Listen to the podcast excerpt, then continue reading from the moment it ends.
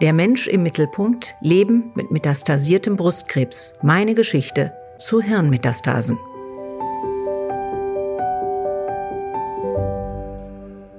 Folge 1. Wie alles begann.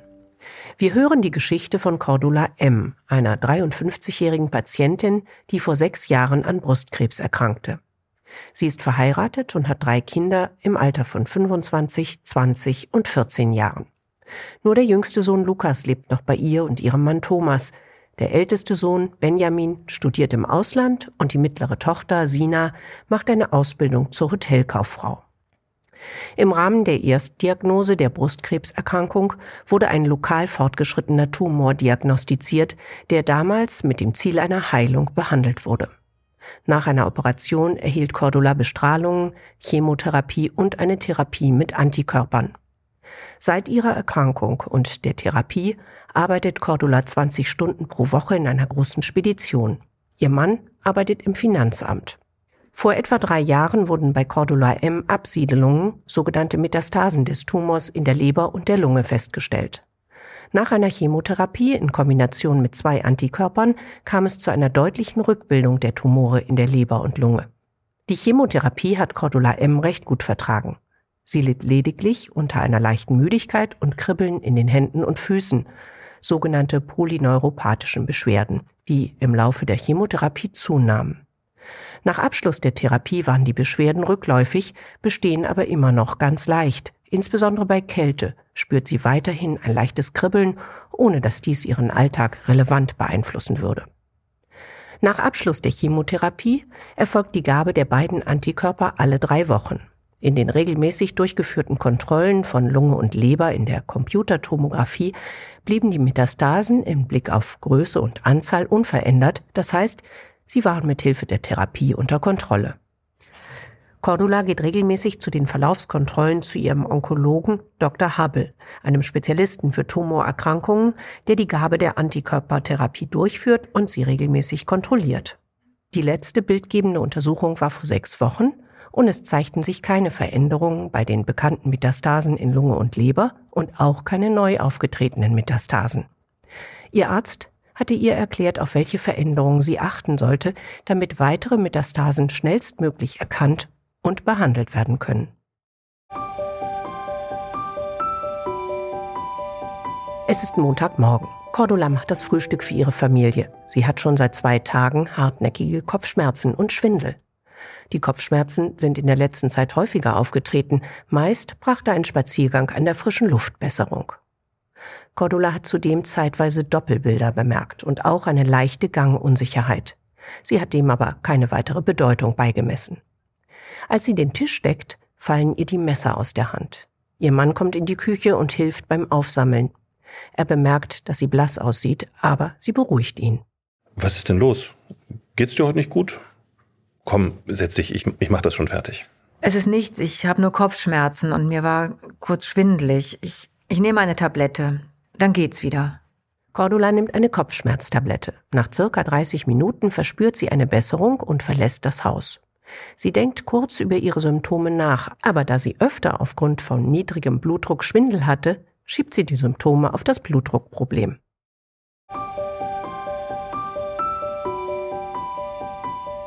Cordula fährt mit dem Bus in die Firma. Sie freut sich auf den Tag im Büro.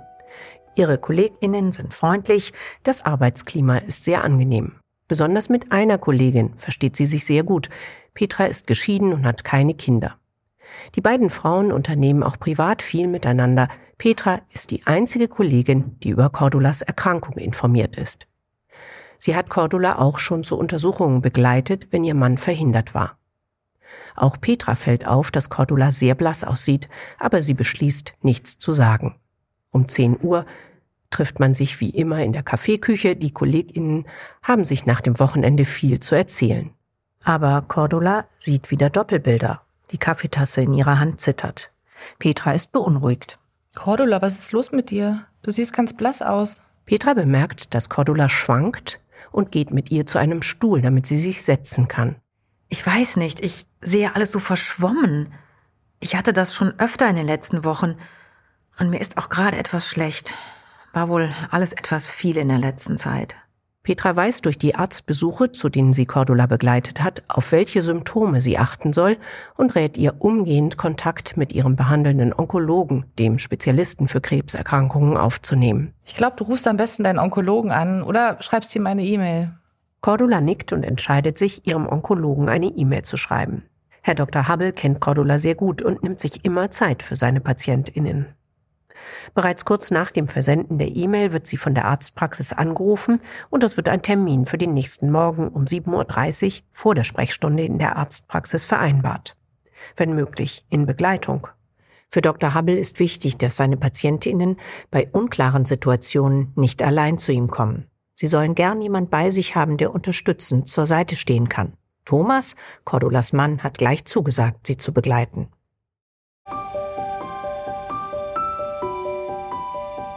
Am nächsten Morgen sitzen Cordula und ihr Mann im Sprechzimmer bei Herrn Dr. Hubble, ihrem Onkologen. Er hat die vorige Chemotherapie durchgeführt und danach die Antikörpertherapie vorgenommen. In den Jahren der Therapie ist ein enges Arzt-Patienten-Verhältnis entstanden. Dennoch sind die beiden angespannt. Guten Tag, Frau M. Wie geht es Ihnen heute?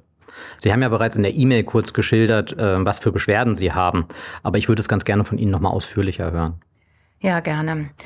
Ja, ich habe seit einigen Wochen vermehrt Kopfschmerzen. Dann, ja, dann sehe ich irgendwie verschwommen und mir ist auch häufiger schwindlig. Und zudem fallen mir in letzter Zeit häufiger Dinge aus der Hand. Und meine Freundin meinte, dass ich neulich beim Gehen geschwankt habe. Wie lange haben Sie denn diese Kopfschmerzen genau schon? Und wie stark sind die auf so einer Skala von 1 bis 10? 1 gar keinen Schmerz oder nur ganz leichter Schmerz, zehn totaler Schmerz. Und haben die Kopfschmerzen von selber wieder aufgehört oder müssen sie irgendwas machen, damit die wieder aufhören? Also am Anfang, da waren die, ja, die Kopfschmerzen eher leicht. Ich würde mal so sagen drei bis vier. Da hat dann auch noch ein Spaziergang an der frischen Luft geholfen. Aber seit vier Wochen, da treten die Schmerzen häufiger und ja auch intensiver auf. Ja, zuletzt eigentlich fast jeden Tag. In der Intensität würde ich vielleicht so sechs bis sieben sagen. Und dann nehme ich Kopfschmerztabletten. Das hat aber in den letzten Tagen auch immer weniger gut geholfen. Und dieses, dieses Doppeltsehen, das ist immer öfter aufgetreten. Hm, das ist natürlich sehr beängstigend. Haben Sie denn noch andere Symptome gemerkt, wie Übelkeit, Erbrechen oder Fieber, Nachtschweiß oder vielleicht sogar Gewichtsverlust? Wie empfinden Sie mit Ihrer Leistungsfähigkeit? Ist die weniger gut, als Sie das sonst so kennen? Nee, es gibt eigentlich keine anderen Symptome. Ich bin, ja, ich bin vielleicht ein bisschen müder als sonst, aber, aber eigentlich fühle ich mich ganz gut. Das ist ja schon mal ganz erfreulich, aber ich glaube trotzdem, wir sollten schnell was unternehmen, um zu verstehen, was hier los ist. Ich habe aber noch eine Frage an Sie, Herr M.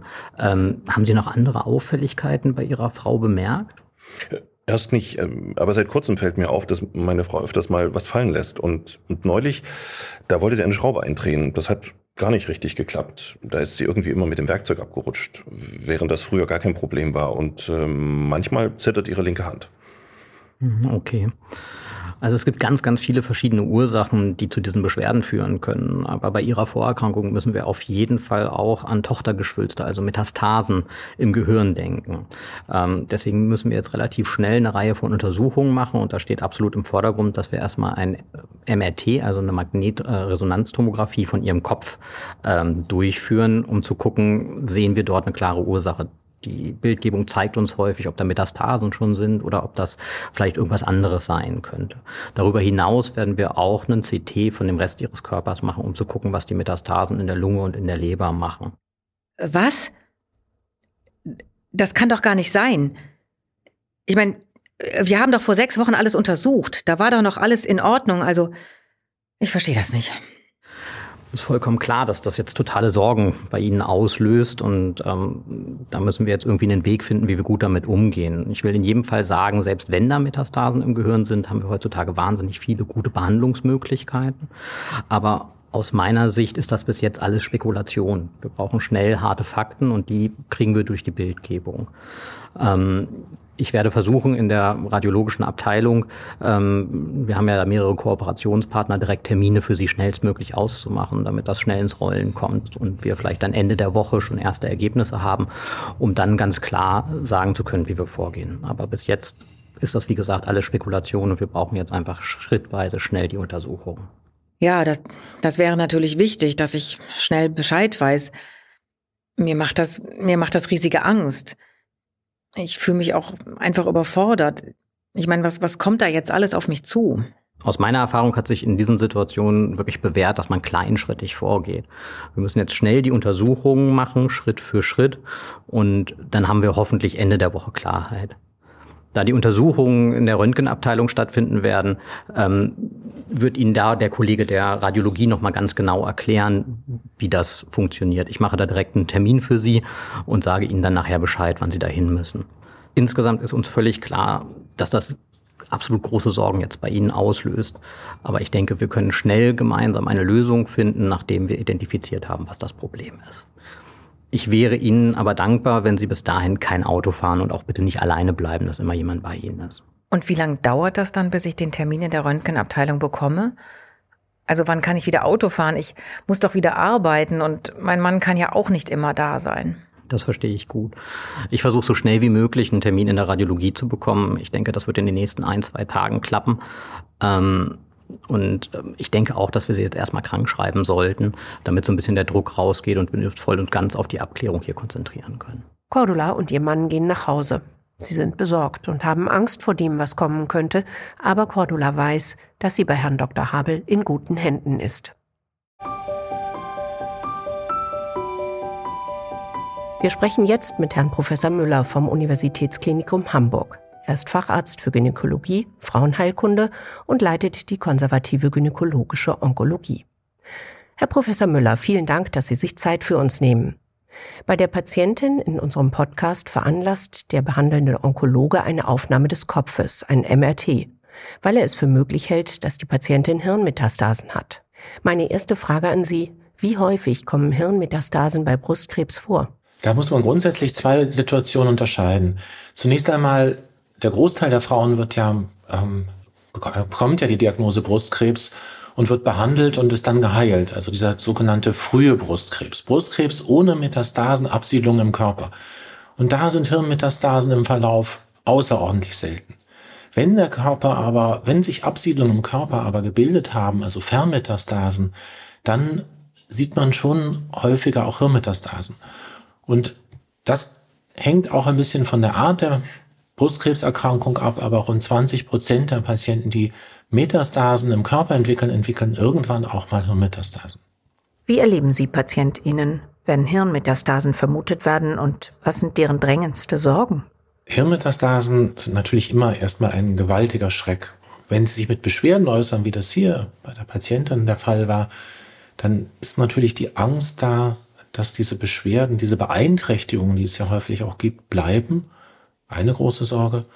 Und natürlich hat jeder Angst, dass das Gehirn, das kennt man ja, auch fürs Denken natürlich verantwortlich ist. Dafür hat man keine Angst, sondern Angst, dass diese ganzen Vorgänge, die einen als Menschen ausmachen, beeinträchtigt sind. Dazu gehört natürlich nicht nur die Bewegung, dazu gehört vor allen Dingen natürlich die Sprache und das Denken, also das, was wir als Person sind. Glücklicherweise ist es natürlich sehr, sehr selten, dass Hirnmetastasen dazu führen, dass diese Beschwerden bleibend sind. Häufig bessert sich das ja wieder durch die Behandlungsansätze und auch, dass es eine immer weiter voranschreitende Beeinträchtigung gibt. Das heißt, Hirnmetastasen sind eine ernste Lokalisation, ein ernster Ort für Metastasen bedrohlich. Das kann man leider nicht wegdiskutieren.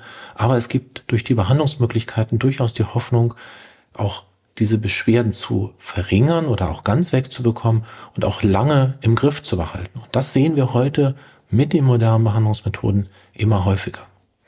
Was weiß man heute über die Entstehung von Hirnmetastasen bei Brustkrebs und was bedeutet es für den voraussichtlichen Verlauf der Krankheit bei den betroffenen Patientinnen?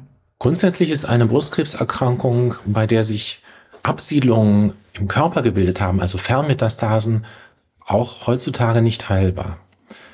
Brustkrebszellen wandern häufig in die Knochen, in die Lunge oder in die Leber und eben auch manchmal in das Gehirn. Und diese Häufigkeit ist etwas unterschiedlich ausgeprägt, je nachdem, welche Art von Brustkrebszellen vorliegt. Besonders überproportional häufig bilden sich Hirnmetastasen bei nicht hormonempfindlichem Brustkrebs oder auch bei Brustkrebs, bei dem die Zellen verstärkt einen Eiweißstoff vorhanden haben, ein Wachstumsfaktor, der H2 heißt.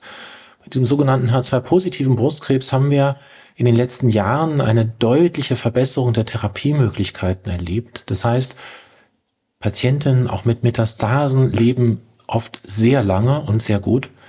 Und vermutlich sind unsere bestehenden Therapien nicht ganz optimal dafür geeignet, Metastasen im Gehirn zu verhindern. So dass wir eine steigende Häufigkeit von Hirnmetastasen, insbesondere, und wie es bei dieser Patientin auch ist, bei H2-positiven metastasierten Brustkrebs erleben. Welche Untersuchung würden Sie im Fall von Cordula M veranlassen und warum? Wenn der Verdacht besteht, dass Metastasen im Gehirn vorhanden sind, sollte man, wie das ja auch passiert ist, eine Kernspintomographie machen. Eine Computertomographie ist in den meisten Fällen nicht aussagekräftig genug, mag im Notfall bei akuten Beschwerden, da sie ja schneller durchführbar ist, sinnvoll sein, aber in aller Regel würde man eine Kernspintomographie des Kopfes und gegebenenfalls auch der Wirbelsäule, nämlich des Rückenmarkkanals veranlassen. Zusätzlich meist auch noch eine Untersuchung des Körpers, um eben zu schauen, ob es sonst noch Metastasen gibt, beziehungsweise wenn die bekannt sind, auch zu schauen, ob diese größer geworden sind, weil das natürlich dann für die gesamte Therapieplanung eine Rolle spielt, so wie das hier auch ähm, in der Geschichte der Patientin der Fall war. Welche Therapiemöglichkeiten stehen heutzutage für die Behandlung von Hirnmetastasen zur Verfügung? Grundsätzlich muss man unterscheiden zwischen lokalen Therapiemöglichkeiten und medikamentöser Therapie, die ja in den ganzen Körper wirkt, aber eben auch im Gehirn wirken kann. Vielleicht zunächst mal zur lokalen Therapie. Hier gibt es zwei Ansätze. Das eine ist die Strahlentherapie und das andere ist die operative Therapie. Zunächst mal zur Strahlentherapie. Hier hat es in den letzten Jahren gewaltige Fortschritte gegeben. Es ist ganz oft möglich, auch eine mehrere Metastase, also nicht nur einzelne, gezielt zu bestrahlen, stereotaktische Bestrahlung und nur noch ganz selten ist es nötig, das gesamte Gehirn zu bestrahlen. Selbst wenn das nötig ist, haben sich auch hier die Bestrahlungstechniken verbessert, sodass es weniger Nebenwirkungen gibt. Eine zusätzliche Operation, denn meist bestrahlt man auch nach einer Operation, ist in manchen Fällen sinnvoll, wenn die Metastasen recht groß sind oder auch eben relativ viele Beschwerden machen und natürlich, wenn man diese Stelle, wo die Metastase sitzt, auch ohne großen Schaden im sonstigen Gehirn ähm, anzurichten, erreichen kann die Indikation dafür, also die Abwägung, welche Methode man anwendet, erfolgt immer in einem gemeinsamen Gespräch mit dem Team der Behandler. Zusätzlich, wie schon erwähnt, gibt es Medikamente, von denen man den Eindruck hat, dass sie im Gehirn auch helfen könnten, wenn schon Metastasen da sind. Hier bei der Patientin bei H2-positiven Brustkrebs hat es in den letzten Jahren eine ganze Reihe neuer Medikamente für die Behandlung von Metastasen gegeben und man hat für viele dieser Medikamente auch gesehen, dass sie auch wirksam sind, wenn schon Hirnmetastasen bestehen, diese Metastasen eben dann auch kleiner werden können, zusätzlich meist, wie gesagt, zur lokalen Therapie. Vielen Dank für diese Erklärungen und für Ihre Zeit, Herr Professor Müller. Liebe Hörerinnen, Sie hören die Geschichte einer fiktiven Patientin mit metastasiertem Brustkrebs, die an echte Fälle der hier beteiligten ExpertInnen angelehnt ist. Diese ExpertInnen kommen entweder im Gespräch oder im Interview immer wieder zu Wort. In dieser Podcast-Folge waren es Herr Professor Müller aus dem Universitätsklinikum in Hamburg, der dort als Frauenarzt die konservative gynäkologische Onkologie leitet, und Herr Dr. Hubble, ein niedergelassener Facharzt für Innere Medizin, Hämatologie und Onkologie, also Krebserkrankungen aus Berlin.